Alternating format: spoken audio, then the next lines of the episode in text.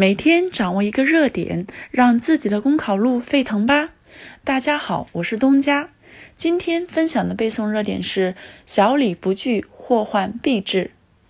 还有三个月时间就满花甲之年，即将享受天伦之乐的年纪，吉林省白城师范学院原党委书记刘小春却因贪腐坠入深渊。纵观其腐败堕落的历程，是从收受土特产品开始的，后来慢慢演变成收钱，从选择性收钱到来者不拒，甚至还主动出击，最终沦为金钱的奴隶。这启示我们：小礼不拒，祸患必至。其实，像刘小春这般因小礼不拒，最终葬送了仕途、丢掉了晚节的腐败分子，并非个案。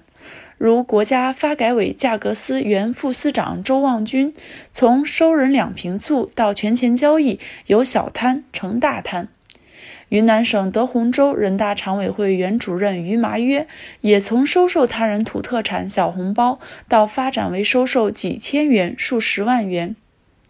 一蚁之学能合千里之和，一鸾之位能拜十世之德。事实证明，由小而大。由轻转重，由量变到质变，此乃事物发展的普遍规律。那些错误地认为收点土特产品无关痛痒的党员干部，实际上在第一次收受小礼物时就已经埋下了溃不成堤的祸患。不虑于微，始成大患；不防于小，终亏大德。今天面对形形色色的诱惑和错综复杂的考验，党员干部要时刻做到防微杜渐、警钟长鸣。小意思面前不动心思，才能避免犯大错误、栽大跟头。